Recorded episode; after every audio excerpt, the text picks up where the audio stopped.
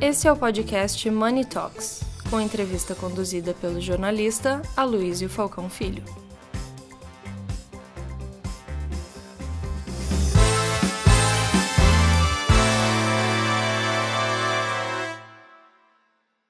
Bom dia. Estamos aqui hoje para discutir eh, essas perspectivas 2023 e temos uma difícil tarefa aí pela frente, porque afinal de contas eh, a macroeconomia ela, ela é uma ciência que muitas vezes é exata, muitas vezes não é exata. Mas basicamente a gente tem um cenário político ainda um tanto quanto nebuloso e isso pode interferir é, na, nessas previsões ou nessas tendências que nós vamos discutir daqui para frente. É, por que, que ele está nebuloso? Basicamente porque ninguém é, esperava que o, o governo Lula fosse começar desse jeito, gerando algumas tensões e, ao mesmo tempo, algumas surpresas interessantes. Ninguém imaginava, por exemplo, Fernando Haddad, que foi tão criticado no momento da sua escolha, fosse justamente o indivíduo dentro do governo que iria mais batalhar por uma linha ortodoxa de economia. Então, eh, nós temos aí um cenário que é um pouco ainda eh, difuso, mas que nós vamos tentar eh, destravar essa névoa. Bom, a ideia é a gente ter um, um debate até às 11 horas da manhã. Nós vamos começar com o professor Gustavo Loyola, com 15 minutos, depois cada um dos nossos eh, outros palestrantes, Paulo Gala e João Manuel, com 15 minutos depois. O Vitório entrará logo na sequência a fazer o seu comentário como debatedor, ou então endereçar a pergunta que quiser também ao, aos nossos palestrantes, e depois abrimos para a plateia fazer as suas interações de sempre. Então, professor, vamos então, 15 minutos. Bom, obrigado, Luiz. É, bom dia a todos, é um, pra, um, prazer estar com vocês aqui. É, vou tentar resumir em 15 minutos é, a nossa visão é, sobre a economia brasileira, né, visão lá da Tendências Consultoria. Ah, e, e, antes de entrar exatamente na, no Brasil, a gente tem que passar uh, pelo mundo, né? o que está acontecendo no mundo, na economia global. Quer dizer, uma característica dessa fase pós-Covid é a inflação. A inflação voltou, né? Inflação que durante muito tempo esteve hibernando. Né? E essa inflação é uma inflação complexa, porque ela tem elementos de demanda, né? e elementos de oferta. Os elementos de demanda têm a ver, basicamente, com a política monetária muito frouxa, né, que os bancos centrais mundo afora praticavam, é, mesmo antes da pandemia e durante a pandemia, com juros negativos, inclusive juros nominais negativos, e também com a forte é, expansão fiscal é, que a maioria dos países é, decidiu fazer exatamente para contrarrestar os efeitos da, da pandemia. Então, esse, são, esse é o lado da demanda. O lado da oferta, a pandemia causou uma disrupção né, nas cadeias de suprimento globais, nas cadeias logísticas. A China foi fortemente atingida, inclusive com uma política para combate à Covid que implica ou implicava é, no fechamento completo de várias regiões é, produtoras, de portos, etc. Então, tudo isso gerou né, essa, essa pressão uh, inflacionária que foi uh, basicamente disseminada no mundo. Poucos países ficaram fora desse, dessa onda, um, um deles é o, é o Japão, mas a grande maioria estava nela. E, e, e, e em cima disso veio o conflito uh, russo-ucraniano, né, a invasão da, da Ucrânia pela Rússia, e aí com também alguma disrupção na, no fornecimento de, de, de, de, energia e de alimentos, né, e também de alguns insumos. É, é, é, esse, esse é, o pano, é o pano de fundo. Como é que, como é que os bancos centrais estão fazendo para combater essa, essa inflação? É, de um lado, primeiro os bancos centrais achavam, dava mais peso à ideia de que era uma inflação de oferta e, portanto, ficaram um pouco mais é, contidos na, na sua reação do ponto de vista de mudança da política monetária para uma política monetária mais restritiva, mas depois se deram conta que os elementos de demanda eram muito fortes. Então, aí é, se começou um processo de alta de juros em praticamente todos os bancos centrais, né? Aqui no Brasil, esse processo, inclusive, havia começado antes é, da maioria dos países, e é, esse processo ainda continua. Né? A inflação ela começa a dar alguns sinais de acomodação em alguns países, mas ainda, ela ainda é, é, é, é forte, né? está acima da meta da inflação, por exemplo, nos Estados Unidos e tal. E é, ainda é, o mercado espera né, é, os analistas, altas adicionais de juros pelo FED. Então, esse é um cenário, como eu disse, até complicado pela questão da Ucrânia. Como é que. Mas aí eu acho que tem umas boas notícias. Né? Tem algumas boas notícias. Primeira notícia é que a inflação começa a dar sinais de acomodação, como eu disse. Né? É, então, isso por exemplo, já levou os analistas a revisarem é, é, para baixo o, o limite é, até, até onde o Fed iria aumentar os juros nos Estados Unidos. Né? Então, isso já, já, já é, provocou um, um certo rea, rearranjo dos preços dos ativos, inclusive é, reduzindo o processo de valorização ah, do dólar né, em relação a terceiras moedas. Em segundo lugar, é, a China, é, que vinha numa perspectiva de crescimento menor por força da Covid, é, entrou agora numa fase mais normal e, e tudo indica que há uma normalização é, das, é, da produção, né, e, portanto, ah, espera-se que a China cresça mais, ela deve crescer 4,7% esse ano é um crescimento que não é uma maravilha do ponto de vista da China, mas é, pelo menos é um crescimento é, acima daquilo que se esperava. E a Europa também foi beneficiada, esperava que a Europa entrasse em recessão, mas houve um, um, um acabou havendo um, um, elemento de sorte aí, porque esse tem sido um inverno muito, é, é muito pouco é, rigoroso, né? na realidade, é um, quase é, temperaturas bem, bem altas para o verão, na média, que a gente tem observado na Europa.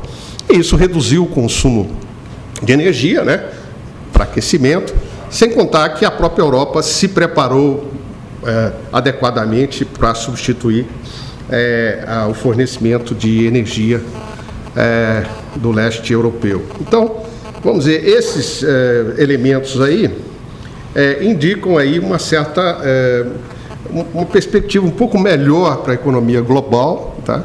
Esse ano, ainda é um ano é, de ajuste, ainda um ano de juros altos, né? mas não, não, não, vá, é, não é um, um, um cenário tão negativo quanto se esperava antes. Evidentemente, tem alguns fatores de risco meio imponderáveis, é, entre os quais, claro, devemos citar o conflito entre a Rússia e a Ucrânia. Nós não sabemos onde isso vai parar, se isso vai evoluir, se nós vamos ter um cessar-fogo à la Coreia, ou, ou, enfim, hoje são especulações. A verdade é que, do ponto de vista militar, a, a, não, não, não existe até agora a percepção de quem vai sair é, vitorioso no campo de batalha, se é que alguém vai sair vitorioso. Então, aí tem, é, de fato, uma, uma dúvida. Bom, aí a gente pode voltar para o Brasil. Né? Como é que esse cenário é, representa para o Brasil? De fato, é um cenário um pouco melhor para o Brasil. Quer dizer, é, menor pressão sobre o dólar, né? É, menor pressão sobre o dólar, uma manutenção de um certo nível de demanda externa pelas, por commodities, né? Num, na economia, não, não estamos falando de, de recessão, a China, nada disso e é, uma perspectiva melhor de crescimento, claro que também é, afeta positivamente o Brasil. Tá? Então, nós temos um cenário um pouco melhor aí. Aí, voltando, vê, vê, é, olhando a questão doméstica. O Brasil tem tudo para se aproveitar de, de, um momento relativamente é, favorável é, em, em, termos de investimento, né? Principalmente porque onde o país emergente com os quais o Brasil compete estão passando por crises, de alguma maneira, crises políticas, crises econômicas, e, e o Brasil continua sendo um, um país, continente relati, rel, é, relativamente pacificado e com ambiente de negócios também com suas dificuldades, evidentemente, mas um, um ambiente de negócio bastante razoável para investimento. O que, que acontece? O que tem impedido é, que o Brasil se aproveite mais de perto de toda essa onda global são os riscos políticos e macroeconômicos. Né? Riscos políticos é, que eram muito mais agudos antes da eleição, porque não se sabia o que poderia é, acontecer, né? mas que agora ainda perduram, porque, é, é de fato, o, nós estamos diante de um governo, um novo governo, com uma agenda, é, uma agenda que, no discurso, é uma agenda é, mais negativa do ponto de vista é, dos mercados, eu falei, falei no, no discurso, porque na prática isso não tem se verificado. E, enfim, e toda aquela incerteza que, que a gente teve, tem sobre o ambiente é, macropolítico. E do ponto de vista econômico, é, o grande nó que nós temos é a questão fiscal. Né? E o governo é, Lula herda uma situação fiscal aparentemente boa, mas só na aparência, porque superávit primário que o presidente, ex-presidente Bolsonaro entregou não era sustentável, não era sustentável, porque havia muita despesa reprimida, né? havia muita despesa reprimida. É, então, ah, evidentemente, é, o, governo atual tem aí um dever de casa importante para fazer do ponto de vista fiscal. É, e, ao mesmo tempo, tem uma agenda é, fortemente expansionista de gastos, seja no gasto social, seja em outros tipos de gastos que estavam sendo reprimidos na gestão anterior. Tá? Então, é, esse é um quadro, um quadro com o qual começamos a, a, o ano. Começamos o ano também com uma taxa, um nível de taxa de juros muito alto, é, o Banco Central lutando contra a inflação, a inflação teimosamente acima da meta de inflação, né? e, é, e portanto, isso tava, tá, trouxe uma desaceleração é, da atividade econômica do Brasil. Então, nós estamos com uma perspectiva de crescimento esse ano do PIB em torno de 1%, é, quando muito, né? em razão da necessidade de o Banco Central manter esses juros por mais tempo nos níveis atuais. Nós acreditamos é, que os juros devam ficar neste patamar até pelo menos o início do quarto trimestre do ano. É, por outro lado, as pressões sobre o câmbio são menores. Nós acreditamos que o câmbio não deve fugir muito aí de 5,20, 5,25 ao longo do ano. Claro que pode ter volatilidades aí, mas uh, não, não vejo uma, uma explosão na taxa de câmbio e a inflação deve é, ficar abaixo, é, acima da meta, né? É, deve, a inflação, nós temos aí uma perspectiva de inflação de 5,8% esse ano. Então, nós estamos falando então de um crescimento de 1%, uma inflação de 5,8%, juros nos patamares atuais até setembro, outubro, é, câmbio na faixa de 5,25%, é, um crescimento que vai ser mais forte no setor de, de na, na, no, no, setor agro e no setor de serviços, menos no, na indústria é, e, e, é, e, enfim um, um, uma, uma, uma, certa restrição de crédito os bancos é, é, evidentemente restringiram a oferta de crédito eu acho que esse ano esse, esse processo continua nada muito é, é, vamos dizer assim, exagerado, como a gente já viu em algumas crises anteriores, mas é verdade que houve uma, uma redução do crédito, e aí tanto da oferta quanto da demanda, porque os juros aumentaram, Né? E isso, é, obviamente, afetando a atividade econômica. Ah, é, essa, essa é a questão macroeconômica. Olhando assim um pouquinho a questão macropolítica, eu acho que nós temos que. Acho que vale a pena chamar a atenção para um fato que o governo é amplamente minoritário no Congresso. Né? Os, os partidos que apoiaram na eleição o presidente Lula, eles têm 140 deputados. Então é muito aquém é, do mínimo para se conseguir a aprovação de um, de um simples projeto de lei. O perfil do Congresso brasileiro é um perfil de centro-direita. Isso significa que, é, na realidade, como a gente já está vendo, que as, aquelas pautas tradicionais de esquerda, elas não têm é, campo livre no Congresso. Então, aquela ideia, ah, vamos, vamos é, enterrar a reforma trabalhista, vamos fazer não sei o quê, é, isso aí, é, esse tipo de, de, de, medida não, não passa. Tá? Então, ah, quer dizer, é, eu acho que nós temos é, um cenário em que é, essas, essas grandes mudanças de rumo me parecem pouco. Pouco, pouco prováveis. Mas, mas, a gente pode ter alguns retrocessos na atuação do BNDES, é, na questão é, da privatização, né, na gestão das estatais, inclusive da Petrobras. Né? É, acho que isso pode acontecer. É, por outro lado, é, vamos lembrar que eu acho que com o governo Lula, o Brasil voltou para um circuito é, global. O, a, a, política externa do, do ex-presidente Bolsonaro isolava o Brasil, a política, não a externa, a política em geral, isolava o Brasil.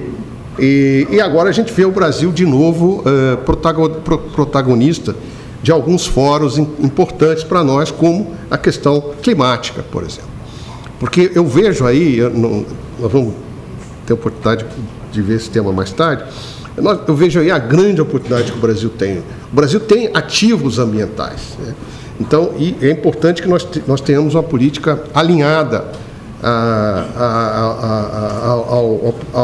à, percepção global desse tema, para que a gente possa, de fato, atrair investimentos é, para essa indústria, né? para esse setor, inclusive com novas indústrias é, limpas, vamos dizer assim, é, que, que nós que toda a, a inovação tecnológica tem trazido. Então o Brasil voltou para algumas, por exemplo, voltou para algumas pautas. Outra pauta que o Brasil voltou a jogar é o acordo com a União Europeia. Né? É, tudo indica que agora a gente pode ter um, esse acordo andando, é, na medida que também houve essa mudança na política ambiental. Então, é, eu, eu, eu, outra, outro aspecto que o Brasil pode se beneficiar do momento atual é, é a percepção de, de, que o jogo geopolítico que nós temos hoje no mundo, né, é, inclusive com as questões da Rússia, é, com a tensão na China em relação a, a, a, a, Taipei, etc. Todo esse, esse essa e, e, a constatação que houve depois da pandemia é que existe uh, a necessidade de se dis, uh, de se descentralizar né, o fornecimento de insumos uh, e, e de insumos e alguns produtos. Ou seja, a ideia de que você tem que produzir mais perto de onde você está, você não pode colocar todos os ovos na mesma cesta, etc. etc. Então, o Brasil pode atrair é, certos investimentos né, é, que se destinem não apenas ao mercado interno, mas à exportação para o continente, para os Estados Unidos e tal. Então, é, é, é, é importante que nós tenhamos políticas né, que venham nessa direção. E aí eu chego no, no final uh, da minha palestra dizendo que nós, nós temos uma grande chance na reforma tributária. Porque a reforma tributária é, é assim, eu, normalmente eu não gosto de bala, desse negócio de bala de prata. Existe uma bala de prata que resolver os nossos problemas, não é isso. Mas a reforma tributária é talvez a medida mais importante que a gente tem à mão nesse momento para melhorar a produtividade no Brasil, é, reduzir os custos de, de, de, de, fazer negócio no Brasil, de tornar o Brasil uma economia mais competitiva. Né? Então, nós temos essa chance. Né? É, e, evidentemente, isso pode abrir um caminho importante para o Brasil. Bom, é isso que eu queria trazer para vocês. Não é uma, é, não é uma, de jeito nenhum uma visão pessimista sobre o Brasil. Sei das dificuldades conjunturais, mas é, se houver um mínimo respeito às, às instituições, né, e, e, se o governo não, não interferir é, de uma maneira muito negativa sobre esses mecanismos de mercado aí, é, que nós temos aí, é, acho que a economia pode voltar a crescer e, a médio prazo e, se a reforma tributária vier, melhor ainda. Né? Muito obrigado. Obrigado, professor Gustavo. Bom, vamos então, Paulo Gala, 15 minutos, começando. Bom dia a todos. Aqui está meio. Está poderoso aqui o microfone, vou tomar cuidado com ele. Bom dia a todos, é um prazer estar aqui para conversar com os senhores nessa manhã. Também vou dar uma olhada aqui na minha bola de cristal para ver o que, que, ela, que ela nos traz. Né? Na verdade, ela está muito parecida com a bola de cristal do professor Gustavo Loyola, então não, não vou colocar grandes novidades aqui em relação ao cenário que ele já desenhou, vou talvez complementar com alguns é, elementos. Ah, também numa visão relativamente otimista de Brasil. Né? Eu começaria dizendo que a gente é, vive um, dois choques de juros. A gente vive um choque de juros de economia brasileira e um choque de juros de economia americana. Lembrando que o choque de juros da economia americana é um negócio muito mais doído do que o brasileiro. Né? Não existe nada pior para a economia mundial do que um choque de juros nos Estados Unidos. Né? A taxa de juros lá já está indo para 5%, deve talvez chegar a 5,5% no ano. É, é, o, é, a terceira vez em duas décadas que o juro americano atinge esse patamar. Teve em 5% uh, em 2006, 2007, um pouco antes da crise imobiliária, e também em 2000, 2000 2001, um pouco antes da crise do ponto com, que aliás não é um bom presságio, né? porque das duas últimas vezes que o juro teve nesse patamar, na, na sequência veio uma grande crise, mas eu acho que não é o cenário básico que a gente tem. Não acho que a economia americana caminha para uma grande crise. É, eu falo isso com, com, um certo temor, porque sempre que economista tenta prever crise, ele não, ele não acerta muito, então eu deixo aqui já uma ressalva. Né? Mas, pelo menos, os últimos dados de economia americana mostram uma economia se expandindo. O mês de janeiro foi um mês excepcional para os Estados Unidos. Né? Se criou 500 mil vagas uh, no mês de janeiro, a, o varejo cresceu 3%, até o preço das casas é, não está caindo tanto, houve, há uma pequena recuperação em venda de casas, então, para surpresa de todos, os Estados Unidos está se comportando melhor do que se imaginava, mesmo com um choque de juros é, dessa magnitude. Né? Para os mais otimistas, talvez eu não eu não seja tão otimista assim, mas para os mais otimistas, talvez seja possível até uma, o que se chama de uma desinflação imaculada. O que seria essa desinflação imaculada? A inflação cai, segue caindo, sem que haja uma recessão, sem que haja uma crise por lá. Né? Eu acho que é um cenário que, que tem alguma chance de acontecer, pelo menos os últimos dados mostram isso. Né? Mas o ponto que eu queria fazer é que o Brasil vai muito bem se a gente imaginar que há um choque de juros nos Estados Unidos e um choque de juros na economia brasileira. Em outros momentos a gente sofreu é, muito mais. Né? Na, no, nos choques de juros de 2001 e de 2007, 2008, o Brasil é, passou por grandes quedas de PIB, né? a situação foi bem mais difícil. No choque de juros que a gente teve também no final do governo Dilma, em 2014 e 2015, o PIB mergulhou em, em mais de 3,5%, houve uma queda do PIB de 3,5% em 2015 e 2016. Né? De modo que é importante lembrar isso, porque é, como as coisas estão bem, gente, às vezes a gente esquece. Né? Então eu queria destacar que é, uh, a gente está conseguindo resistir a esse choque de maneira bastante interessante. Né? Então, com juro aqui de Selic a 13,75, que não é pouca coisa, e com juro lá de 5, o Brasil ainda conseguiu crescer ano passado 3%, que aliás foi a maior taxa de crescimento do Brasil desde 2012, 2013. Né? E esse ano é, é, bem possível que a gente cresça 1%. Né?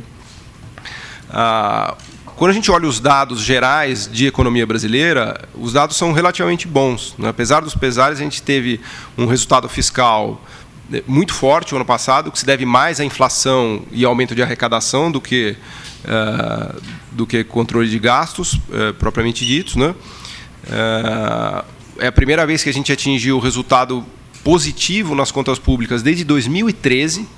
Em 12 meses, o governo está com um superávit acumulado de mais de 50 bilhões de reais. né, portanto no positivo, né, desde 2013 que o resultado primário não estava positivo. As contas externas estão relativamente boas, a gente tem um déficit externo de 2% do PIB, de, das chamadas contas correntes, né, sem querer entrar muito no, no economês. É, temos ainda um nível de reservas bastante é, elevado, de mais de 300 bilhões de dólares. Temos um superávit na balança comercial de próximo de 60 bilhões de dólares durante praticamente três anos consecutivos, 2021, 22 e 23, nosso superávit comercial vai ficar na casa dos 60 bi, muito disso graças a esse boom de commodities que o professor Loyola é, nos, nos explicava há pouco, focado no agro e em commodities minerais. Né? É, de modo que o conjunto da obra não é ruim, a situação macro brasileira é relativamente boa. Né? É, então, a boa notícia de tudo isso é que, se a gente está bem com o choque de juros, quando passar o choque de juros, a gente vai ficar. Aí realmente a gente vai melhorar? Porque a gente está conseguindo parar de pé com taxas de juros muito elevadas, tanto nos Estados Unidos quanto no Brasil. Né? Olhando seis meses, 12 meses, 24 meses adiante, né, dá quase para cravar que os juros vão cair, tanto no Brasil quanto nos Estados Unidos. A gente não sabe dizer se, se, se eles vão cair daqui seis meses ou daqui 12 meses ou 24 meses, mas o, a, o, a próxima perna do ciclo de atividade, tanto no Brasil quanto lá fora, vai ser um ciclo de alta, não um ciclo de baixa. O ciclo de baixa a gente já está vivendo agora. Então, isso que a gente está sentindo já é um ciclo de contração, já é um ciclo é, de é, de redução de atividade econômica e de dificuldade para os negócios. Né?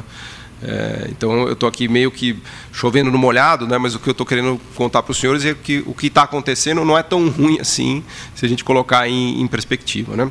O que causou esse, esse surto inflacionário que a gente viu no mundo é, meio que passou. Né? Os três pilares que o professor Loyola colocou aqui, que são, uh, primeiro, a desestruturação da pandemia, a gente viu, por exemplo, o preço de chips e containers multiplicando por 4, 5 vezes nos últimos dois anos. Né? Isso passou. Há uma, já praticamente uma normalização completa dos custos de transporte e das cadeias produtivas globais. Então, o que estava desestruturado na pandemia já está arrumado. Então, o, o impacto inflacionário disso já está dissipado. O superestímulo que os bancos centrais colocaram no passado, né, o Banco Central Americano, para se ter uma magnitude do, do tamanho dos estímulos, a base monetária americana era de 3 trilhões e meio de dólares em 2019, 2020. O Banco Central americano levou isso para 9 trilhões de dólares, ele praticamente triplicou a base monetária e deixou o juro zero durante dois anos. Isso também passou, porque agora eles levaram juros de 0 para 5. Aliás, foi a maior alta, eh, o delta né, de 0 para 5 em 12 meses foi a maior variação desde o início dos anos 80. O início dos anos 80 foi um momento muito difícil também para a economia americana, quando a inflação bateu 8% ao ano, e aí o choque de juros que se viu naquela época foi. É, aliás, a inflação foi bem mais, né? ela foi acima de 10% e os juros foi acima de 10% também por lá. Exatamente. Então, é, até colocando em perspectiva, né, o, o, choque de juros dos 80, tudo bem que ele foi muito mais violento, mas é, é, é uma perspectiva meio injusta, mas acho que precisa ser feita. O estrago que isso causou no Brasil é incomparável com o estrago que está sendo causado agora. O Brasil basicamente perdeu os anos 80, mergulhou em hiperinflação uh, e numa desorganização econômica sem precedentes, uh, também em parte por conta do choque de juros do início dos anos 80. Né? Hoje não acontece nada nem, nem, uh, nem remotamente parecido. Né? É, então, esse, é, o que eu chamo dos três pilares da, da, inflação global, que são a desestruturação das cadeias globais, o, o, conflito da Rússia e da Ucrânia também, que causou alta de preços de combustíveis é, e, de, e, de, grãos, né? o mercado de grãos foi muito impactado, Rússia e, e, e Ucrânia respondem por mais de um terço do mercado mundial de trigo, né? só para dar uma, uma, ilustração disso. Né? É, além do obviamente do que aconteceu com o petróleo, né? mas os efeitos do conflito estão dissipados. A gente não sabe fazer previsão de conflito. Eu, como economista, a última vez que eu falei disso, eu, minha previsão era que o conflito ia durar duas semanas. Né? Então, já passou um ano e o conflito continua. Então, eu não vou nem me arvorar a falar nada disso, porque eu sequer consigo acertar as coisas de economia, quanto mais de geopolítica. Mas, enfim, o fato é que é, o efeito do conflito nos preços econômicos, né, na, na economia, estão dissipados. Né? Lembrar que o petróleo foi a 130 dólares e agora o petróleo está em 80 dólares. Faz três meses que o petróleo não consegue sair desse nível de 80 dólares, o Brent.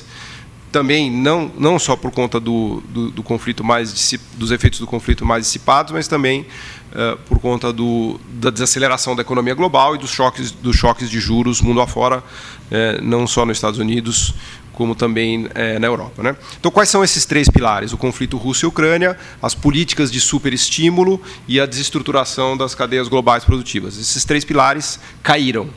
Né? Nesse sentido, o cenário de inflação é muito melhor olhando seis, 12 meses adiante, tanto para o Brasil, quanto para a Europa, quanto para os Estados Unidos.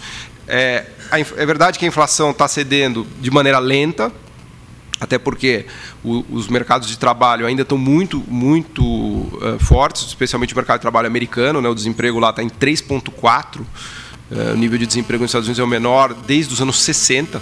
Né? Realmente o estímulo econômico causou um, um boom de emprego nos Estados Unidos sem precedentes. Para vocês terem uma ideia, hoje, para cada americano desempregado, existem duas vagas de trabalho aberto, abertas. É uma coisa surreal. Assim. Tem uma medida de.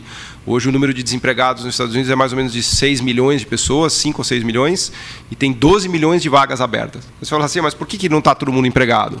Porque há um descasamento dessas vagas. Né? Então, tem vaga aberta em outra cidade, com outra qualificação. Então, é, falta, falta as pessoas da Flórida, mas está sobrando lá em, sei lá, eu, em, em Chicago. Né? Então, isso, isso, é normal do mercado de trabalho, mas ainda assim, 3,4, essa relação de duas vagas, a média histórica dos últimos 10 anos é de mais ou menos uma vaga para cada desempregado. Né? Esse, é, esse é o padrão normal. Agora a gente está com duas vagas para cada desempregado, quer dizer que o, o poder de barganha dos trabalhadores está muito elevado e isso, isso é, é, uma, é algo que, que pode é, dificultar a queda da inflação. Né? É, mas, dado que esses três pilares é, caíram, né, o cenário de inflação é muito mais é, tranquilo é, daqui por diante. Né? Então, a gente vai fatalmente ter uma queda de juros no Brasil e no mundo e provavelmente um ciclo de alta virá, tanto para ativos financeiros, né, isso vale, acho que para especialmente para a bolsa brasileira, que está muito descontada, muito barata, né? É, mas também é, para outras bolsas. Né? É, e agora, pensando é, mais especificamente sobre o, sobre o novo governo, né, sobre como esse cenário é, bate aqui, é, é interessante porque assim, o Lula ele montou uma equipe que vai, especialmente a equipe econômica, que vai contra o que ele tem dito. É uma coisa meio curiosa, né? porque ele meio que montou uma equipe para segurar ele mesmo. Né? Se você olhar o, o, é, a linha de frente que tem na área econômica, que é a Simone Tebet. Veja, a Simone Tebet estava concorrendo com ele na eleição. O vice-presidente, que é o Alckmin, estava concorrendo com ele na outra eleição. E o Haddad, que está longe de ser um, um petista radical, né? se a gente olhar a equipe econômica que ele colocou, é uma equipe econômica que vai, inclusive, contrária ao PT no limite, se quiserem. Né? A equipe econômica está longe de ser uma equipe é, petista puro sangue. Né? Se a gente olhar o secretariado também, né? todo o secretariado é, do Ministério da Fazenda quanto do planejamento, tem pessoas bastante ortodoxas e com uma visão bastante fiscalista. Né? Por exemplo, o Rogério Seron, que é o secretário do Tesouro, foi o responsável pelo, pelo grau de investimento que a gente teve aqui no município de São Paulo. Né? O município de São Paulo, na gestão Haddad, ganhou grau de investimento, teve uma gestão bastante fiscalista. Né? É, então, na medida em que essa equipe continue a trabalhar e continue ter, a ter a, a confiança do presidente Lula, eu acho que as coisas estão bem encaminhadas. O mês de fevereiro foi um mês, acho que bastante ilustrativo a esse respeito. Foi um mês de muito conflito, de muitas críticas do próprio Lula ao Banco Central, à independência do Banco Central, à meta de inflação mas no final do dia nada foi feito. A meta não mudou, a meta foi preservada, continua a meta de inflação para esse ano de 3,25 e para o ano que vem de 3%, que aliás eu acho uma meta muito, muito baixa. Eu acho que isso deve inclusive mudar no, no futuro. Eu acho que a gente se empolgou lá atrás né, de achar que o Brasil era uma Suíça e podia ter uma meta de 3%. Né?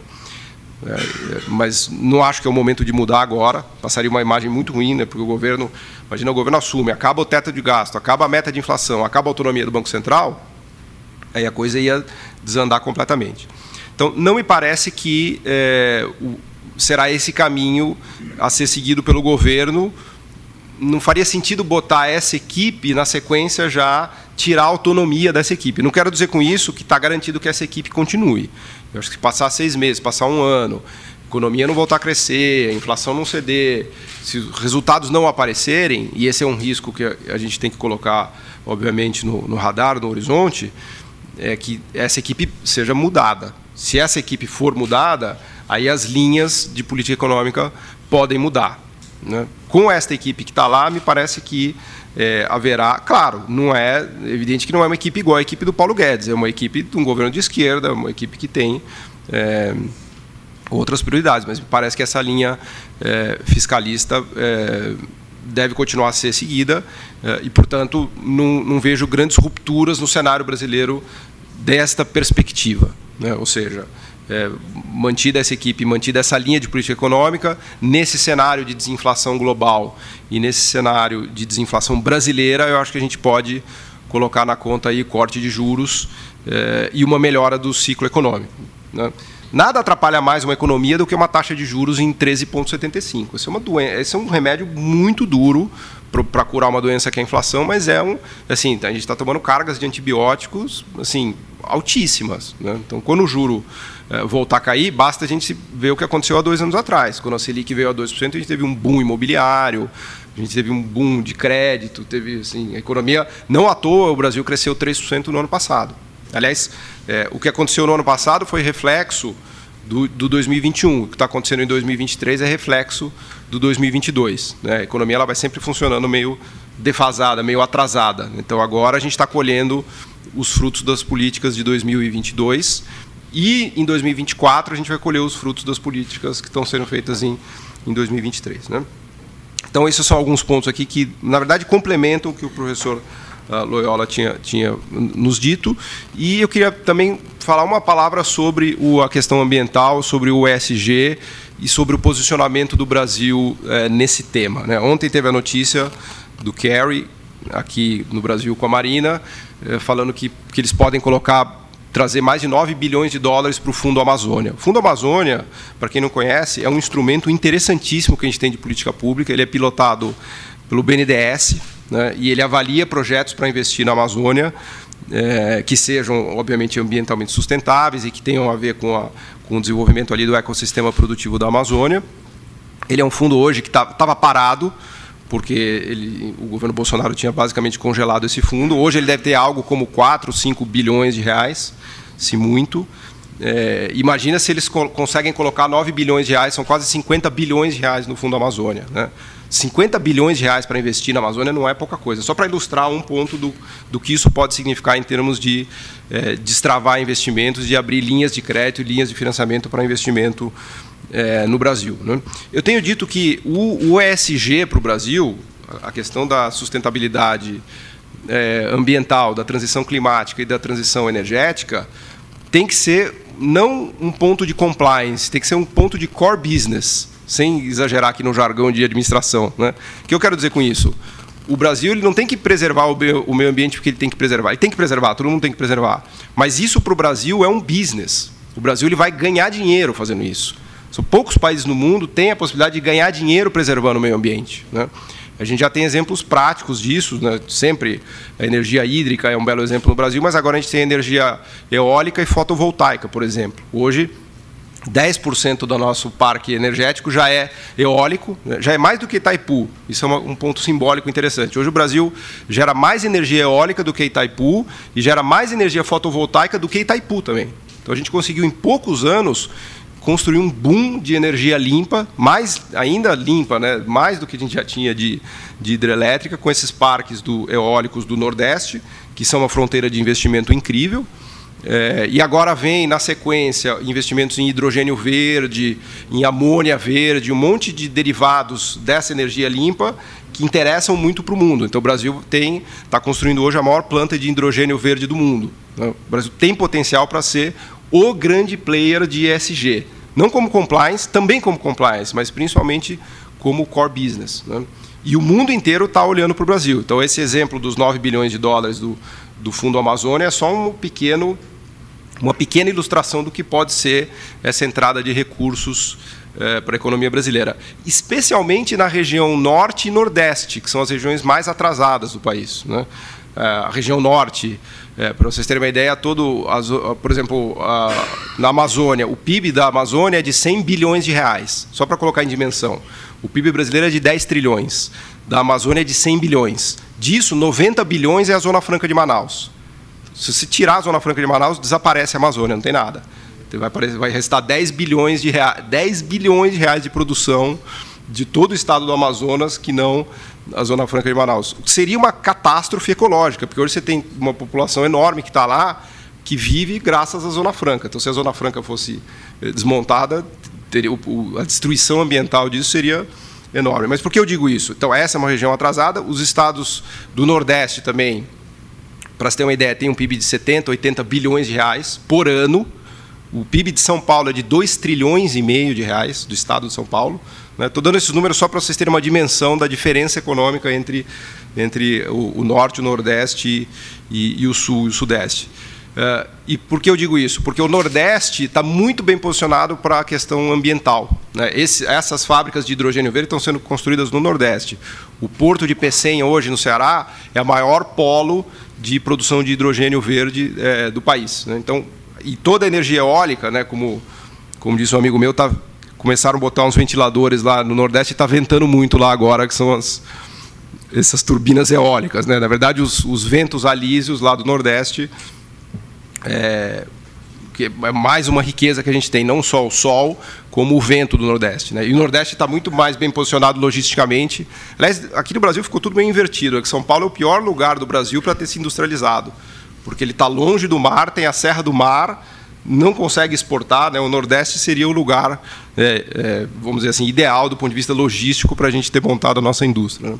Mas agora, por incrível que pareça, existe essa oportunidade. Né? Então, é, é, existe essa oportunidade de uma industrialização verde no Nordeste. Né? Enfim, com isso eu concluo aqui para não, não, me alongar muito, mas acho que a gente tem um cenário é, bastante é, otimista olhando para frente desse, desse ponto de vista da questão ambiental. Obrigado.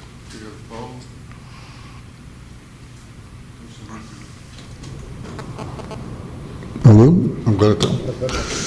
Bom, é, sabe que quando você falou da, da questão dos, dos juros e talvez da demora é, da equipe produzir resultados e ser trocada, eu lembrei de uma música do Chico Buarque, que dizia o seguinte: se demorar uns meses, convém às vezes você sofrer. Mas passando um ano e eu não vindo, põe a roupa de domingo e pode me esquecer. É. João Manuel Campanelli, e com você. Bom dia, pessoal. Alô? Funcionando? Opa, tá, tá sim. Bom dia, pessoal. Um prazer estar aqui com vocês mais uma vez. Obrigado pelo convite. É sempre bom a gente estar se reunindo para conversar sobre perspectivas, porque a cada dia que passa, dada a nossa ansiedade cada dia maior, a perspectiva nos, nos acalma um pouco e às vezes nos dá um ponto de reflexão importante. Eu tive em novembro aqui, na última reunião sobre perspectivas, o meu comentário foi que a projeção é que a gente tivesse um ano quase que com o mesmo comportamento de que a gente estava tendo em 2022, né? E repetindo inclusive alguns números, né? A gente estava vivendo um fator que era uma incógnita naquele instante, o governo Lula cabia, havia acabado de ser eleito, então havia uma PEC, a PEC da transição correndo e todo mundo falando dos impactos daquele valor de 68, 168 bilhões de reais, as novas estruturas ministeriais que aumentavam os números, né? E, e aí a gente já tinha algumas discussões, como foi bem colocado pelo professor Loyola e pelo Paulo, a dívida interna, a consequência de pressionar, a Selic tinha acabado de sofrer o último ajuste praticamente no mês de outubro, não é? E mas por outros lados a gente tinha uma série de coisas que estavam acontecendo, não é?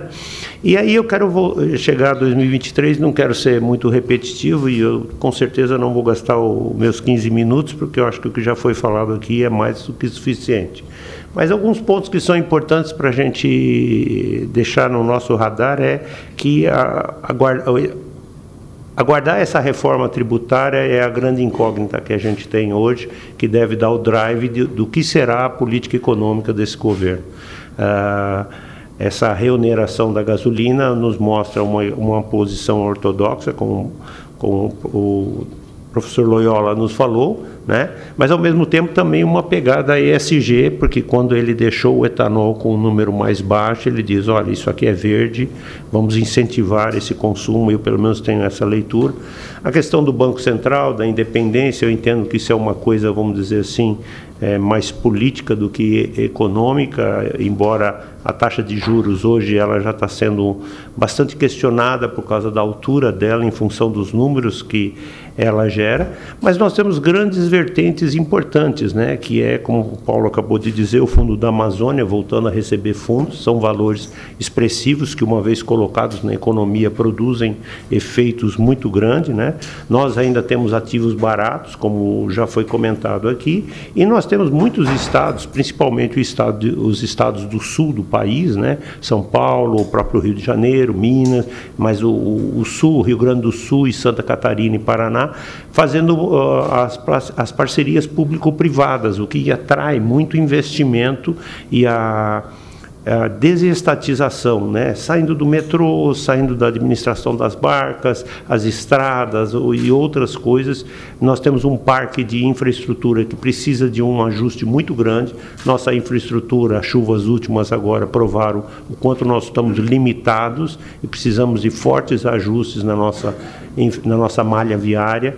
E isso é muito importante porque só vamos conseguir mexer nisso através de investimentos externos. Não é? há, há uma, uma, uma grande dúvida hoje sobre o que fazer com o dinheiro, enquanto os juros ainda estão altos. A famosa política de correr para renda fixa e ficar quietinho, né, onde paga mais com porto seguro, onde se corre menos risco. Mas à medida que isso começa a se movimentar, esses fundos começam a fluir ao redor do mundo novamente. E eu coloco muita fé nisso daí, que, como foi já falado aqui, né, o Brasil tem uma grande oportunidade nisso daí. Não só pela sua questão geográfica, mas pela própria sua capacidade de produção e, e, e mão de obra em, em boa qualidade. Mas a gente tem algumas coisas que preocupam e aqui eu quero comentar, gastar um pouco de tempo sobre isso. Primeira coisa, a gente tem um impacto no mundo, na economia global, que são os cenários migratórios que estão acontecendo ao redor do mundo. É? Hoje, nos Estados Unidos, nós temos uma média de 300 mil pessoas ao mês que entram no mercado, no, no território norte-americano buscando asilo político, fora os que se mudam é, de forma regular. Na Europa, nós temos novamente uma nova migração, é, começando é, não só pela guerra, mas também dos países do norte da África, atingidos principalmente pelo terremoto na Turquia, na, na Síria e da própria situação desses países também.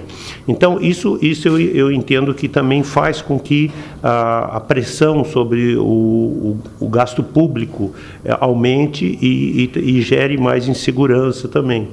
Eu, particularmente, tenho uma preocupação grande, é, não vi nenhum dos senhores falar, mas eu, eu quero pôr a discussão, que a guerra da Ucrânia e da Rússia, ela, ela já produziu seus impactos, como foi bem dito, um terço do trigo do mundo é negociado é, pela Ucrânia, mas a gente tem a parte de fertilizantes que foi muito afetada, principalmente a questão é, da importação de fertilizantes para países como o Brasil, com o agronegócio, é um componente muito importante e esse ano já se fala na dificuldade de se ter fertilizantes para produção e distribuição. Foram desenvolvidos vários processos para substituir, para criar outros mecanismos, mas nós já começamos a ver é, isso. Então, eu acho que é, um, é, uma forma silenciosa disso vir impactando o nosso, pode minar o nosso processo no agronegócio, essa, essa, esse processo dos fertilizantes.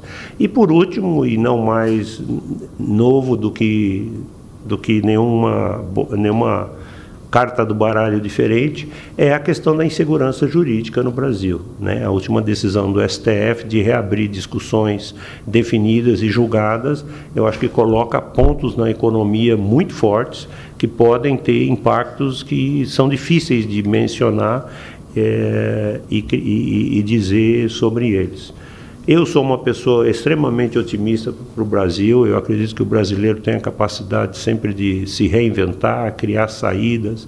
E Mas a, à medida que a taxa de juros voltar, como o Paulo encerrou a fala dele, eu acredito que a economia tem uma retomada quase que automática, o mercado tem eh, ganhou uma, uma, uma forma dinâmica de se autogerir, de se auto-administrar, eh, mas a gente precisa ver quanto tempo essa falta de política econômica vai nos levar a, uma, a essa incerteza e essa indefinição do que nós vamos fazer.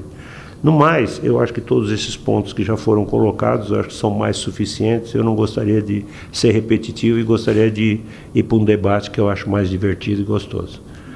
Obrigado, gente. Obrigado, João Manuel. É, vamos aqui para o nosso querido Vitório Danese fazer suas considerações, sempre oportunas. Bom dia a todos. Está ligado aí? Alô. Bom dia a todos, obrigado pelo convite, um prazer estar com vocês. É, depois das brilhantes exposições do professor Gustavo e do Paulo, é, que me dão um alento à situação que nós estamos vivendo, eu gostaria de fazer algumas considerações como CEO de empresa. É, nós estamos falando aqui de boas perspectivas e de uma possibilidade de ter é, uma retomada do crescimento econômico a médio prazo. Só que quando nós estamos sentados na cadeira de CEO ou de C-Level, nós temos que conduzir as empresas para a ponte das possíveis boas perspectivas que vão surgir no futuro de médio prazo. E eu não estou tão tranquilo quanto o professor Gustavo e o Paulo uh, comentaram. Nosso negócio é um negócio privilegiado, é um negócio que atua na área de B2B, temos 1.900 médias e grandes empresas na nossa carteira de clientes. E nos últimos três anos, eu vivi uma situação eh, que muitos de vocês que participam de eventos devem ter também eh, vivido. Toda e qualquer roda de conversa que nós tínhamos nesses eventos, ou jantares com amigos, também empresários ou CEOs, a conversa de que o mercado estava indo muito bem, que os negócios estavam indo muito bem. De eh, 90 dias para cá, eh, o sinal se inverteu de maneira absurdamente radical. É raro numa roda de conversa você ter um colega dizendo que o negócio está indo muito bem. Nós tivemos uma mudança radical de volume de negócio e perspectivas de negócios nos últimos 90 dias. E a minha experiência diz que eh, demora para aparecer o problema, é, mas quando ele aparece, o efeito dominó é muito rápido. E essas sinalizações que a gente tem tido na economia de várias empresas passando por dificuldade, eu não vou entrar no mérito de uma possível fraude na Americanas, mas surgiram outras grandes, é, é, outros grandes problemas, né? falando de Marisa, de Tokstok, de CVC, enfim, não precisamos citar aqui o nome das empresas, não são sinalizações boas. E eu tenho muita dificuldade de entender eh, o porquê que a gente precisa de uma taxa de juros de 13,75. Eu entendo claramente que nós temos uma inflação, entendo claramente que existe inflação de custo e inflação de demanda, mas eu gostaria de ver inflação de demanda no Brasil.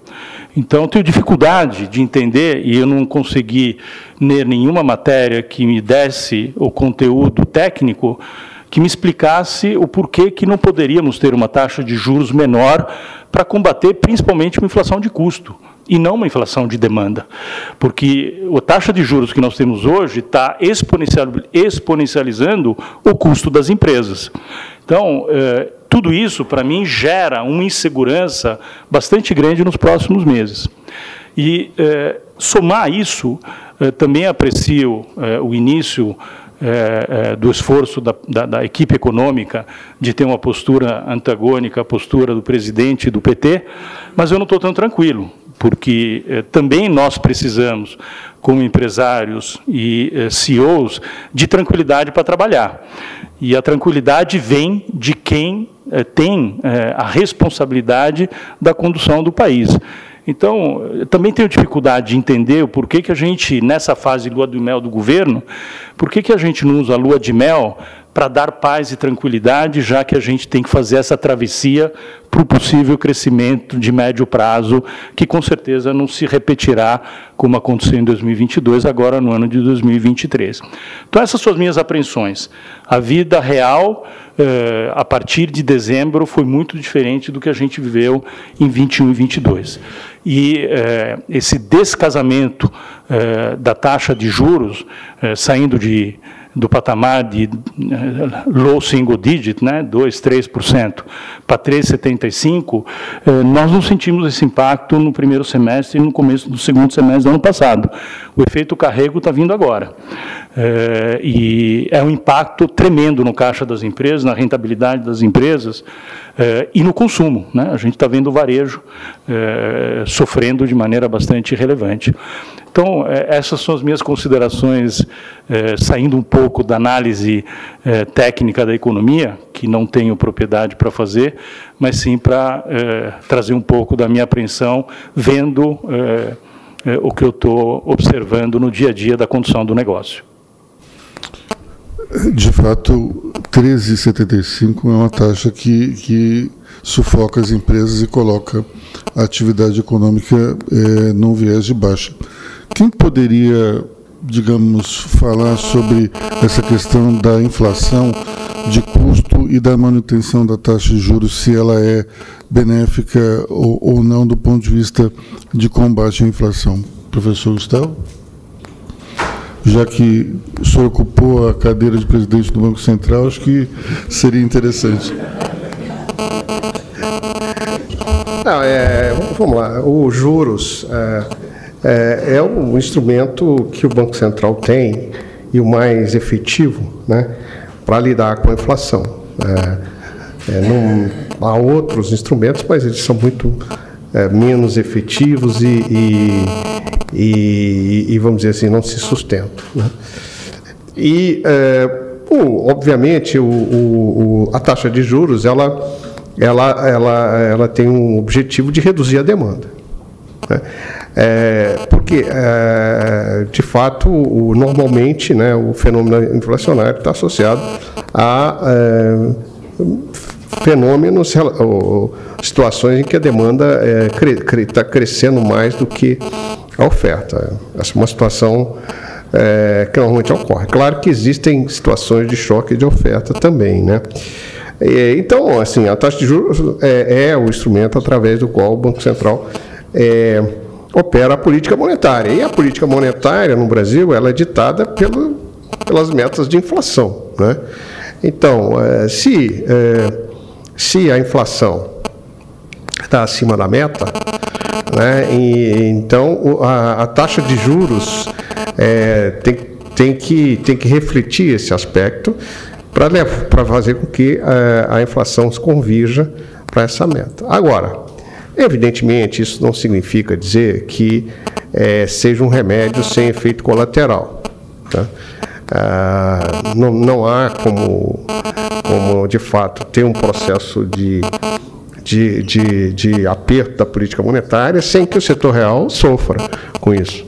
Mas, na realidade, o que se está trocando é um, um, um, um, custo de curto prazo, vamos dizer assim, né, por, uma, por um, um benefício de médio e longo prazo, que é o da estabilidade de preços. Porque a, a é, às vezes não é muito perceptível que a inflação traz custos para as empresas. Né? A inflação é um, também um fenômeno de custo grande. Né? Não é só a taxa de juros. Então, é, é, é, vamos dizer assim, é um remédio amargo às vezes, né? mas ele, ele, ele, ele tem que ser. Uh, ele tem que ser ministrado, né? porque é, senão é, é, nós podemos, é, no, de, no médio prazo, até repetir né? Situações que a gente já conhece do passado, ou situações que a gente está vendo aqui, por exemplo, na Argentina. Né? Argentina. Então, os juros, os juros é, nominais da Argentina são muito mais altos que aqui, os juros reais são mais baixos e a inflação é brutalmente elevada. O país não, não cresce. Então, assim, é, é, eu, eu, vejo que, que, que, o, que o Banco Central está na direção certa. Agora, é, como foi mencionado aqui, é, economia não é engenharia. Tá? Não, não, não tem esse negócio de, de traçar uma traçar uma linha com uma régua, traçar um, um ciclo compasso, né, calcular com régua e compasso quanto é que vai ser a taxa de juros ideal. Isso não, infelizmente, a economia não existe isso. Tem, vem muito ver, tem muito a ver com a percepção é, de quem está é, no exercício da política monetária e tal. Por isso que você pode criticar os juros de 13,25, 13,75, não exagerados. Pode ser que estejam. Pode ser que pudesse ser um pouco abaixo disso.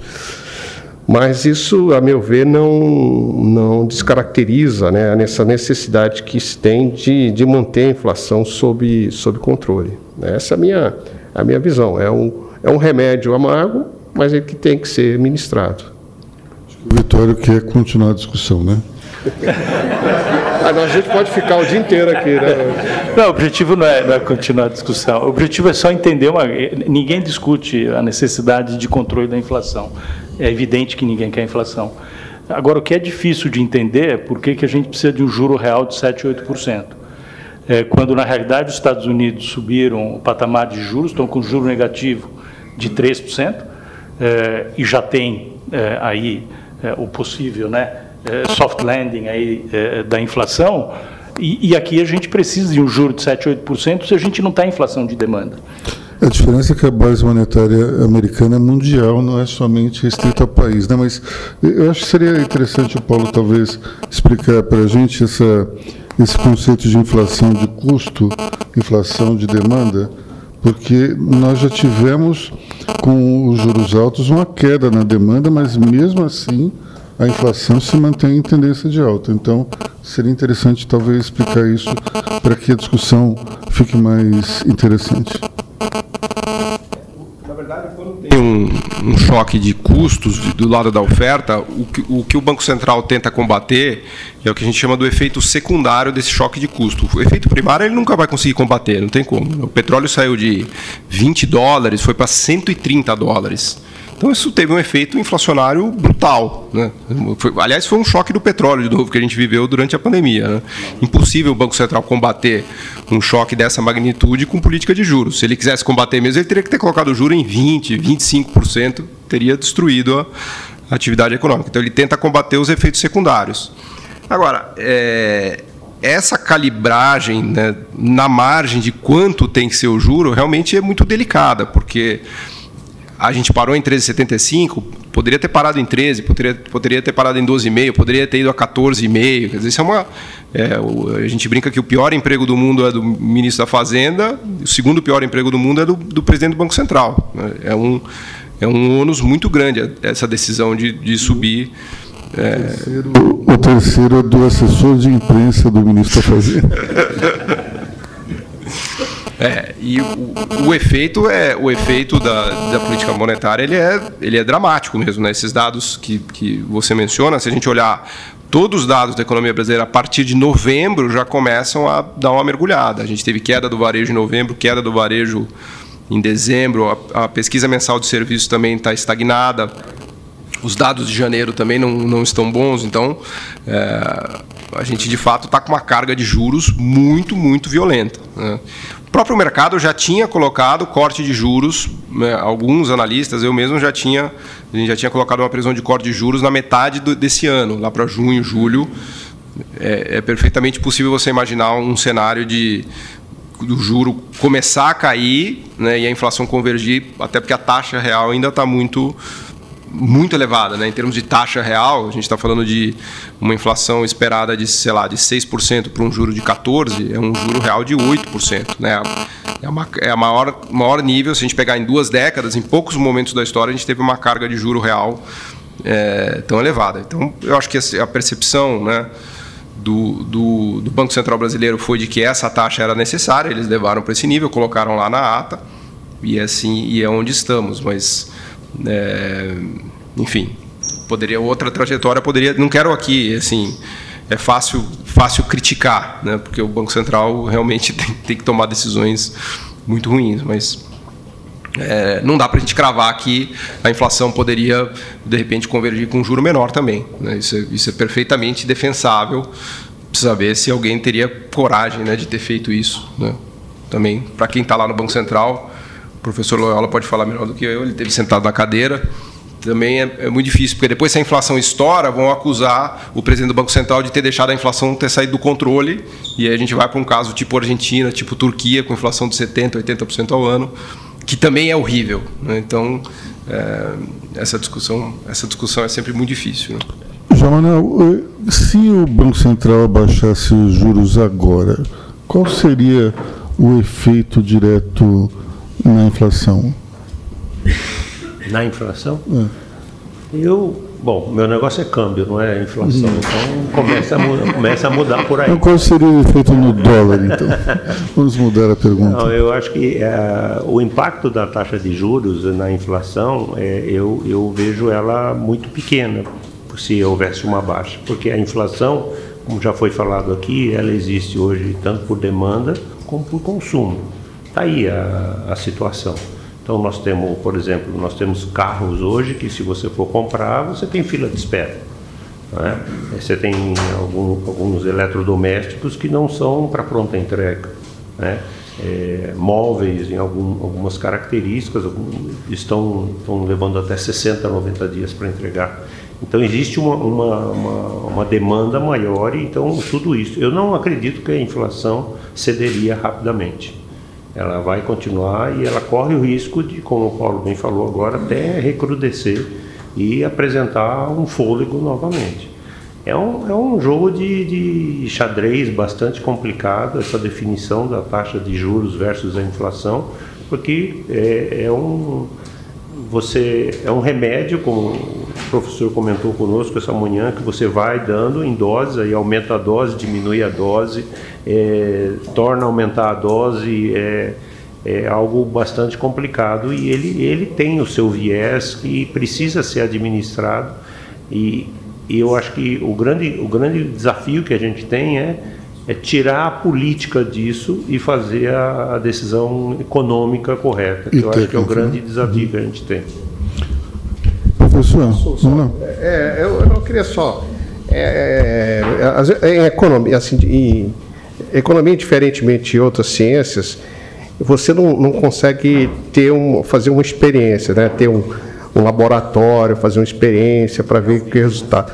Mas você tem, mas nós temos o passado, nós temos é, situações em que o Banco Central reduziu os juros e não, não, deu certo. Eu vou citar um caso, e não vai nenhuma crítica ao, ao meu colega e amigo Alexandre Tombini, mas vamos dizer, a política do Tombini. Tombini, em 2011, de, quer dizer, assume, ele assume a presidência do Banco Central, depois do Henrique Meirelles, ele mantém a política, os juros ainda sobem, acho que duas vezes, e depois, meados do ano, ele começa a um processo de queda de juros. E, e esse processo leva os juros ao menor patamar é, histórico na época, é, eu acho que foi em torno de 7,5, algo assim.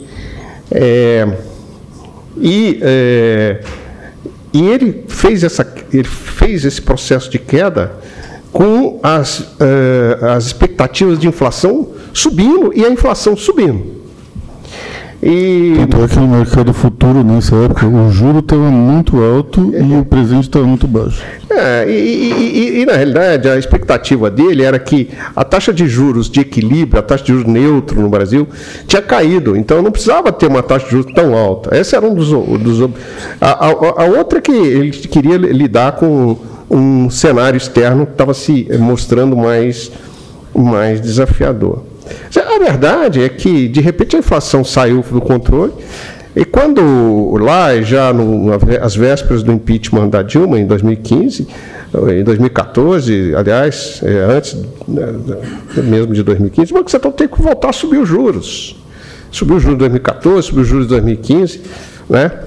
Inclusive, quando o, o, o Ilan é, assumiu a presidência do Banco Central, Todo, todo o trabalho de subida de juros já tinha sido feito. O William não subiu o juros de jeito nenhum. Ele só recuperou a credibilidade do Banco Central. Não precisou subir o juros mais nada. E a partir daí, o que, que teve? Dentro de algum momento, ele começou os juros a cair de novo. Então teve uma experiência, a gente teve uma experiência tem, que não deu, não deu certo. Você baixou os juros com a inflação em alta. Bom, é, eu queria só, só um, um, esclarecimento em relação à questão da taxa de juros, é, que é a seguinte: nós temos um mercado meio esquisito com uma, uma demanda reprimida em alguns mercados e uma demanda em queda em outros mercados. Quando, quando nós temos um mercado consumidor assim, qual que é a cartilha? O que, que a gente deve fazer? Porque se aumenta muito, você pode deprimir demais aquele que já está em queda, mas se não aumenta, aquele que está causando inflação por demanda pode piorar ainda. Então, como é que, como é que faz? Eu acho que o, o Paulo disse claramente a cartilha. A cartilha é que o Banco Central ele não, ele não combate diretamente o choque de oferta. Dizer, se o preço do produto sobe porque está faltando oferta, vamos dizer assim, sei lá, é, você, você tem, não, não tem componentes e tal, o Banco Central não tem como, é, não tem nem instrumentos para combater esse tipo de, de, de, de, de, problema. O mesmo quando sobe o, o dólar com o petróleo, como ele disse. Agora, os efeitos secundários é que são é que estão os problemas. Inclusive, tem, um, tem uma questão que é o seguinte: quanto da inflação futura no Brasil depende da inflação passada? Tá? É, esse coeficiente aí, é, né, que, que, que, mede essa relação, no Brasil ele, ele tende a ser mais alto do que em outros países. A gente pode especular aqui muito por, por que, que ele é, mas na verdade você tem uma. Os processos de desinflação no Brasil são mais lentos, tendem a ser mais lentos, exatamente por essa memória de indexação, vamos chamar assim, que nós temos aqui ainda. Então, isso torna o, o, o aumenta o custo da desinflação, aumenta o, o, né, o tempo, a dose do remédio no Brasil é, tende a ser um pouco mais alto do que em outros países. Tem alguns trabalhos é, que mostram isso. São meio, tem alguma polêmica e tal, mas acho que a gente pode dizer que isso acontece. Então, eu acho que no Brasil você tem que. É, e outra coisa, tem, é só para. O regime de metas de inflação, ele não é um regime de, em que o Banco Central tem as mãos atadas, ele tem flexibilidades dentro dele. Por isso é que existe uma banda de tolerância. O Banco Central ele tem como é, trabalhar esse processo de choque de oferta na banda, é, exatamente na banda é, do regime de metas. Né? Ele tem como fazer isso, ele pode fazer isso. Isso é perfeitamente das regras do jogo. Tá? Bom, nós estamos chegando aqui no final do painel. Ninguém se manifestou para fazer perguntas. Mas eu vou escolher alguém. Ah, não, temos aí. Vamos lá, cadê o microfone?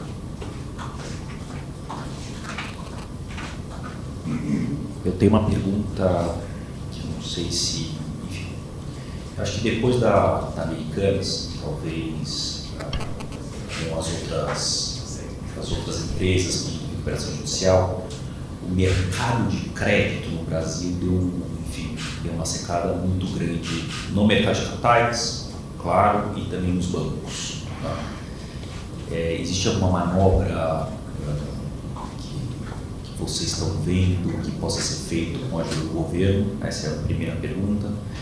E a segunda pergunta é falar um pouco uh, dos dados recentes de desemprego, que apesar da gente estar tá entrando num, acho que, num processo de economia para baixo, os dados de desemprego eles estão melhores. Tá? Então, são duas coisas que são essas duas minhas, minhas perguntas. É, Paulo, você pode responder?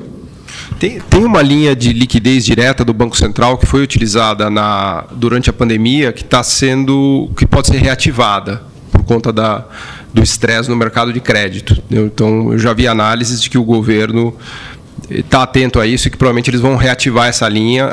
É uma linha que foi muito usada, parece que o volume passou de 100 bilhões de reais durante o período da pandemia. É uma nova linha que o, que o Banco Central desenhou para socorro, né? E eu acho que é, muito provavelmente vai, deve ser ativada aí no, nos, próximos, nos próximos dias. É, pouco na linha do Pronamp, que é, um, que é um programa de crédito também parecido, mas essa é uma linha mais de mais alta potência do Banco Central. Né? E, de fato, há essa restrição de crédito que você mencionou, está bem dura, não está trivial a questão. Eu acho que o governo já é, já está preparado para agir, isso deve ser ativado. Né? é, que são, é, são linhas de emergência, na verdade. Né? E a questão do mercado de trabalho, é importante lembrar que o mercado de trabalho é um pouco defasado. O mercado de trabalho está sempre reagindo ao que, foi, ao que aconteceu três, seis meses antes. Até porque a decisão de contratar e demitir é uma decisão lenta. Então, uma empresa, quando ela decide fazer uma demissão em massa, contratar muita gente ou demitir muita gente demora. A empresa precisa ter clareza de que o cenário realmente mudou né, o que a gente chama de decisão defasada em economia. Mesmo está acontecendo com o mercado de trabalho americano. O mercado de trabalho americano chegou na mínima de desemprego dos últimos 40 anos, com desemprego a 3,4%. O desemprego no Brasil também está na mínima, de 7,9%, é um desemprego muito baixo. Desde 2000 e, talvez 2000, não antes até, acho que 2012, 13, que em 13 ele começa a subir já. 13, 14. Né? Então nós estamos falando de pelo menos uma da mínima do desemprego em uma década. Só que isso ainda é reflexo da política econômica de 2021 e 2022, quando a Selic média ainda estava muito abaixo. Né? Provavelmente a gente vai ver uma alta do desemprego esse ano. Eu acho que ele deve voltar acima dos 8%. Não acho que não acho não está no horizonte é, pelo menos do que eu tenho visto, de é, programas de demissão em massa, de um grande aumento do desemprego no Brasil, mas certamente não vai ser esse mercado tão forte como a gente está vendo. Então, é, nos próximos seis meses, a, a, visão é de que o desemprego até suba um pouquinho no Brasil. Né? Otávio, cansado? É, alô? Ah, bom dia, obrigado pela palestra dos senhores. É, a minha pergunta é que eu participei recentemente de um evento e eu não consegui realmente entender, porque um falava uma coisa, outro falava outra e ninguém chegava a um consenso. Que é, é como que vocês veem é, esse embate interno do governo entre responsabilidade social e é, responsabilidade é, é responsabilidade fiscal com justiça social. Isso é possível nesse governo com tantos desafios é, financeiros? Responsabilidade fiscal ou justiça social? Tem como fazer os dois, professor? É claro que tem, né? Eu não vejo nenhuma, é, nenhuma oposição entre esses dois é, conceitos. É, um conceito de responsabilidade fiscal é um conceito que tem a ver, basicamente, com aspectos financeiros, ou seja, como, qual, como, eu, como eu consigo é, é, gerir as contas públicas de maneira que eu tenha um endividamento sustentável. Né? É, então eu preciso ter essa responsabilidade. É, é, é quase aquele, aquele, aquele dever da dona de, de qualquer é, é, lar né, que você tem. Você não pode gastar mais do que você tem e você tem um limite para o endividamento. Quer dizer, é, nós estamos falando aí do ponto de vista de, é, basicamente, de adequar o, os gastos às receitas que você tem, ou adequar as receitas aos gastos que você quer, e é, se endividar é, de uma maneira sustentável. Ninguém é contra ter dívida pública, né? Política social tem a ver com a composição do gasto. Política social tem a ver com composição do gasto. Onde se gasta e como se arrecada. Não tem a ver com o volume de arrecadação e nem é, com o volume de gastos. Eu posso ter um sistema de arrecada, um sistema tributário é, regressivo eu posso ter um sistema tributário progressivo. Eu posso ter despesas é, mais fortes no social e é, ou não. É. E política social, para mim, é, elas não, ela não é incompatível. Inclusive, a, a, a políticas de saúde e educação, por exemplo, são fundamentais para a economia funcionar. Não tem nenhuma. Quer dizer, não tem uma. É, só isso. Agora, como é, é o, o, grande problema no Brasil é que você quer aumentar os gastos sem querer sem abrir mão do outro lado de, de outras despesas ou sem aumentar a arrecadação, né? É que é outra alternativa, pior, mas é, é uma alternativa. Esse é o problema. Não há essa oposição. É, é essa é a minha visão, tá? A impressão que eu tenho é que muitas vezes é a irresponsabilidade fiscal ela surge no sentido de temos que fazer justiça social e o único caminho que se enxerga dentro de partidos como o PT ou o PSOL é justamente é, emitir dinheiro é, de uma forma irresponsável. É, tudo é uma questão de prioridade. Então, como o professor bem ponderou, como é que a gente vai fazer um programa no qual se sustente alguns, é, algumas iniciativas de justiça social, mas ao mesmo tempo você crie mecanismos para o crescimento econômico e para é, é, ampliar o mercado de trabalho e, e, e, portanto, diminuir esse tipo de injustiça, né? Meu caro, Maia. Opa, tá ótimo. Bom dia, gente. É, obrigado aqui pela palavra e, inicialmente, parabenizar, realmente está tá muito interessante, assim, todas as apresentações foram fantásticas, né? Eu queria pegar gancho num, num comentário é, que o Loyola fez agora mais por último, né? Para devolver, na verdade, uma pergunta, é, qual é a visão que ele tem sobre isso, se ele concorda com uma impressão que me dá. Realmente, a gente viu é, aberta né, toda essa discussão agora né, sobre o papel do Banco Central, inclusive independência, etc. Né? E, e sempre me pareceu que a discussão ficou ou tem ficado né, muito focada nessa questão né, que foi bem lembrada aqui, né, ah, se a inflação, a origem da inflação, né, se é uma inflação de custo, se é uma inflação de demanda, né, e, e, e, tem sido deixado de lado, assim parece, uma outra perspectiva que me parece igualmente importante, que foi explorada agora, né, do Banco Central na gestão da inflação, na gestão da política monetária, que é essa questão da ancoragem de expectativa. Né. É, o Banco Central como um agente é, regulador ou, ou, ou moderador dessa, dessas expectativas de mercado. Né. E aí vem até um pouco daquela brincadeira de quando essa discussão emergiu, né, de independência, etc., ali no, no horizonte de dois, três dias, uma semana, as perspectivas de inflação começaram a subir, né? E, e as pessoas começaram a comentar, pô, mas peraí, né? Não mudou nada de estrutural aqui, né? O que a gente tem de novidade é só uma discussão, né? Enfim, aqui aberta, né? É, sobre papel do Banco Central, etc. E, e, e, isso já gerou uma mudança, né? Nas expectativas futuras de inflação, né? O que, que aconteceu ali e tal? E realmente eu acho que foi um pouco desse processo de expectativas desancoradas, né?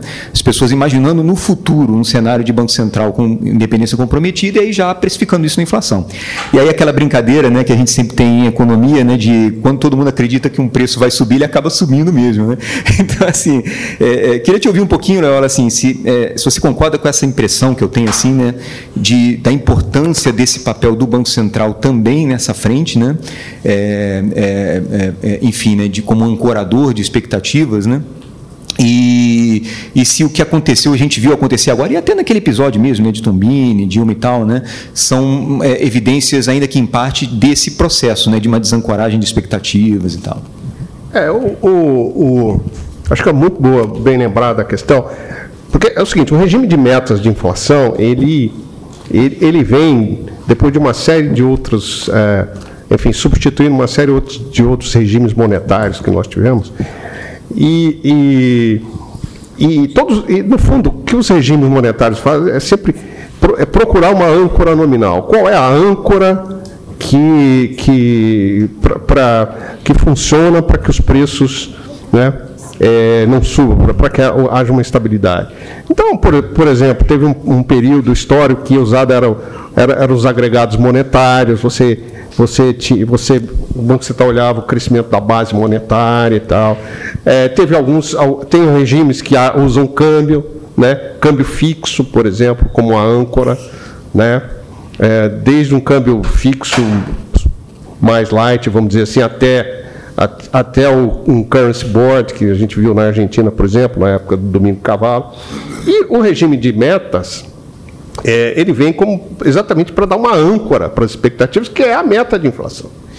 E essa, é, é, essa âncora só funciona se o Banco Central tiver credibilidade.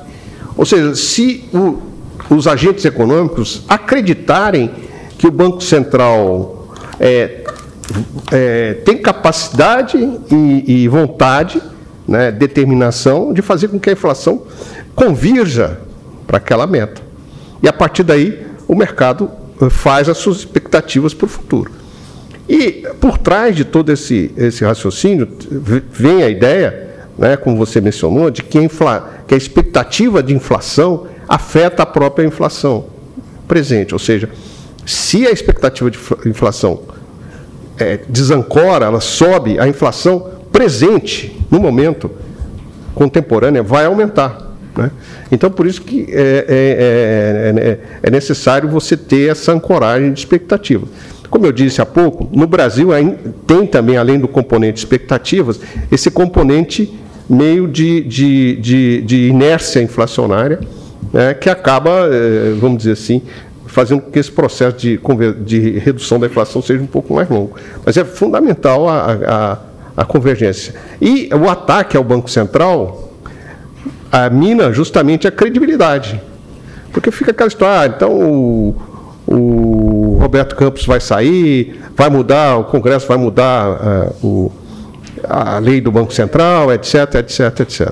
Né? E por aí gera todo essa, esse efeito né, que você mencionou.